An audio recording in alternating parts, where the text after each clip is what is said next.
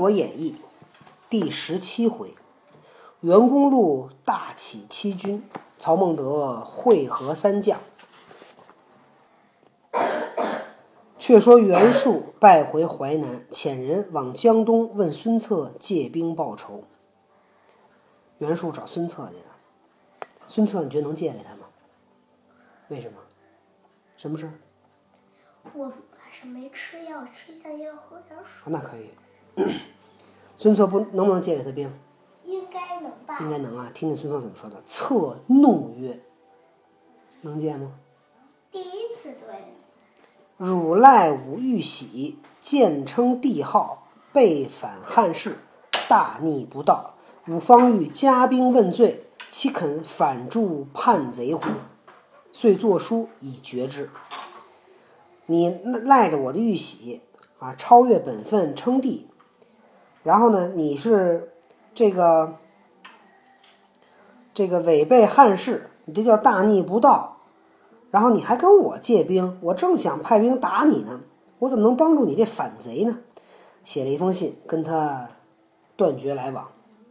使者赍书回见袁术，术看毕，怒曰：“黄口孺子，何敢乃尔？吾先伐之！”长史杨大将力荐方止。使者带着书回来见袁术，袁术看了以后大怒：“好啊！过去说那人。”黄口就说明什么？那一嘴的乳牙还没长大呢，一个小娃娃，居然敢这么对我！我先打你，被他那个长史给拦住了。你说袁术如果真的打了孙策，孙策打得过袁术吗？杨大将应该说：“不去江东驱虎豹，杀到徐郡斗蛟龙。呵，这是杨大将说的。”应该是。呵，这你赶紧吃完药，赶紧上床啊！这个。我觉得袁术呢可能打不过孙策。你看袁术刚才本来是去打吕布的，吕布才多少人呢？袁袁术带着多少？二十万人、三十万人去，结果被袁术打败了，又被关羽打败了。你说他跟谁打，他是他就输。你说他还想，他还想怎么样？还能想再打孙策？我看够呛。所以要不然袁术最后被刘备给灭了？却说孙策自发书后，防袁术兵来，点军守住江口。